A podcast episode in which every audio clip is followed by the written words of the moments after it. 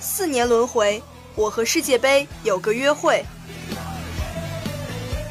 为了祖国，为了荣耀，球员们在不断奋斗。以我们的视角为你还原世界杯上的他们。欢迎收听世界杯三十二强巡礼。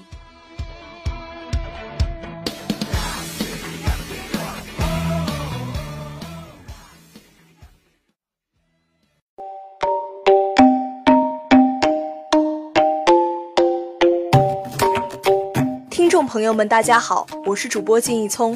世界杯战火重燃，大美裁员中也洋溢着足球的气氛。我是主播毛怀轩，本期节目我们将走进俄罗斯世界杯，为你还原赛场细节，以我们的视角陪你一起看世界杯。首战闷平冰岛，第二场比赛零比三不敌克罗地亚。流年不利的阿根廷国家队正所谓内忧外患，拥有超级武器梅西的桑保利并没有打出自己的一手好牌。反而是盲目变阵、自乱阵脚，从来没有在热身赛上上演过三四三压迫战术的阿根廷队，主动放弃了中场控球。本来想加快进攻节奏的他们，遭到了克罗地亚人的顽强阻击，导致大多数进攻只能是边路盘带、高球传中，草草了事。而阿根廷队唯一的高中锋伊瓜因并未首发出场，这也为下半场的失球埋下了伏笔。下半场，克罗地亚队强大的中场开始发威，本就缺乏人手的阿根廷中场又遭遇体能危机，门将卡巴列罗发生严重失误，克罗地亚前锋雷比奇一蹴而就，莫德里奇又远射破门，阿根廷队的赢球希望已基本破灭，全队宛如一盘散沙。伤停补时阶段，拉基蒂奇的进球更是在阿根廷的伤口上又撒了一把盐，全队唯一积极回防的。竟然是已经顶在最前面的梅西。此战失利后，阿根廷队出现希望渺茫。最后一轮需要大胜尼日利亚，且冰岛不能战胜已经确保出线的克罗地亚。好多人都说梅西距离球王只差一座属于他自己的世界杯。二零一四年领取亚军奖牌时的不甘，决赛被绝杀的苦涩似乎还没有烟消云散。而四年之后，自己距离世界杯的冠军却已好似渐行渐远。每一次世界杯，阿根廷队都拥有着最豪华的攻击线，可是这群在俱乐部大杀四方的巨星们，在国家队却很少有亮眼表现。教练已换了无数个，可是似乎从来没有一个人能够稍微缓解阿根廷队最大的麻烦。阿根廷，请别为我哭泣。每一届世界杯，阿根廷队离开时，这首歌曲总是会陪伴着球迷们度过那段伤心的时光。今年似乎又要响起这段旋律，事实未免太过于残酷。葡萄牙队简言而之就是 C 罗一个人的团队，两场比赛，C 罗包揽了球队的四粒进球，以一己之力逼平西班牙，又一剑封喉击败摩洛哥。作为两年前的欧洲冠军，葡萄牙的大换血不够理想，两年前富有潜力的中前场球员没有一位发展达到了预期，后防线则是又老了两岁。中卫主要是三十四岁的大连外援丰特，三十五岁远离欧洲主流联赛的佩佩，以及三十六岁早就老态龙钟的阿尔维斯这三人组成。经验是长处，但是他们的体力、速度都是严峻的考验。首战西班牙，这条不算稳定的后防线就被迭戈科斯塔戏耍；对阵摩洛哥也是千疮百孔，险些造成失球。在接下来的比赛中，势必将受到更猛烈的冲击。形势也将更加严峻。葡萄牙最后一轮将对阵伊朗，若能保持不败，就可以小组出线。如果想要争夺小组头名，则要看西班牙队的情况。两队都取胜的情况下，将通过净胜球的比较来确定名次。如果获得小组头名，可能会分到实力偏弱的半区，而且赛程上将避免舟车劳顿，可以说是以逸待劳。所以说，小组头名将是两队全力争夺的名次。C 罗不会允许四年前的遗憾重演，西班牙队也将证明自己仍然是世界足坛的强者。巴西队两轮小组赛一胜一平，在小组出线的争夺中占得先机。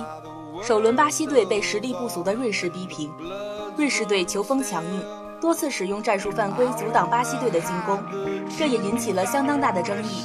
巴西队头号球星内马尔状态一般，并且多次被对方防守球员放倒。最后一比一的比分也是很符合场上的形势。第二轮，巴西队狂轰滥炸了一整场，在伤停补时阶段才由库蒂尼奥绝杀，内马尔也抓住机会打进一球，巴西队取得本届世界杯第一场胜利。虽然没有取得两场全胜，但是巴西队展现的精神风貌、竞技状态已经足够出色。刚刚复出的内马尔状态也在逐步调整，巴西队值得期待。小组出线名额的争夺中，最后一轮巴西队将迎战一胜一负的塞尔维亚。巴西队保持不败即可小组出线。为了出线名额，塞尔维亚队必须死拼巴西。瑞士队将迎战已经两连败被淘汰出局的哥斯达黎加队，取胜将有希望获得小组第一。如果没有取胜，那就要观察巴西与塞尔维亚争夺战的结果。